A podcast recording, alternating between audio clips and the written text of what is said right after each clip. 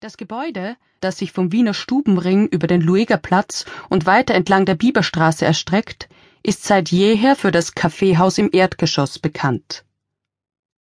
Als der vielgerühmte Radfahrer Maxime Lorion das Lokal nach der Fertigstellung des Baus 1903 eröffnete, pries ein Poster des Künstlers Emil Ranzenhofer das dort befindliche Café Grill, den Clubraum, die amerikanische Bar, den Frauensalon, die Kegelbahn und die Tanzfläche an, die allesamt, laut dem neuen Wiener Tagblatt, mit exquisitem Luxus ausgestattet waren. Ab 1905, als Lorion nach London zog und das Lokal zum Café Brückel wurde, wuchs seine Berühmt und Beliebtheit, vor allem weil viele andere Kaffeehäuser entlang der Ringstraße ihre Pforten schlossen. Doch für mich hat dieses Gebäude gänzlich andere Assoziationen und Bedeutungen. Es war das Zuhause meines Urgroßonkels, Adolf Gallia, und seiner Frau Ida. Die Verbindung mag weit hergeholt scheinen.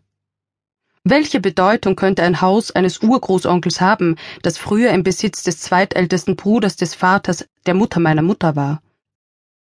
Die Antwort liegt zum Teil darin, dass Adolf im späten 19. Jahrhundert in Wien spektakulären Erfolg hatte.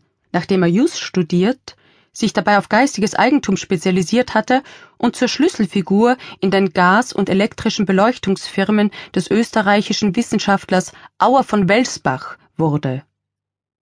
Damit häufte er nicht nur eigenes Vermögen an, sondern prägte das vieler Mitglieder meiner Familie. Die Konsequenzen daraus erstrecken sich nicht nur über Generationen, sondern auch über Kontinente. Die Begünstigten seines Erfolges waren sowohl sein jüngerer Bruder Moritz, der mein Urgroßvater war, als auch meine Großmutter Gretel, meine Mutter Anne und in gewissem Ausmaß auch mein Bruder Bruce und ich, die wir beide in den 1950ern in Australien auf die Welt kamen. Die Begünstigten seines Erfolges waren sowohl sein jüngerer Bruder Moritz, der mein Urgroßvater war, als auch meine Großmutter Gretel, meine Mutter Anne und in gewissem Ausmaß auch mein Bruder Bruce und ich, die wir beide in den 1950ern in Australien auf die Welt kamen.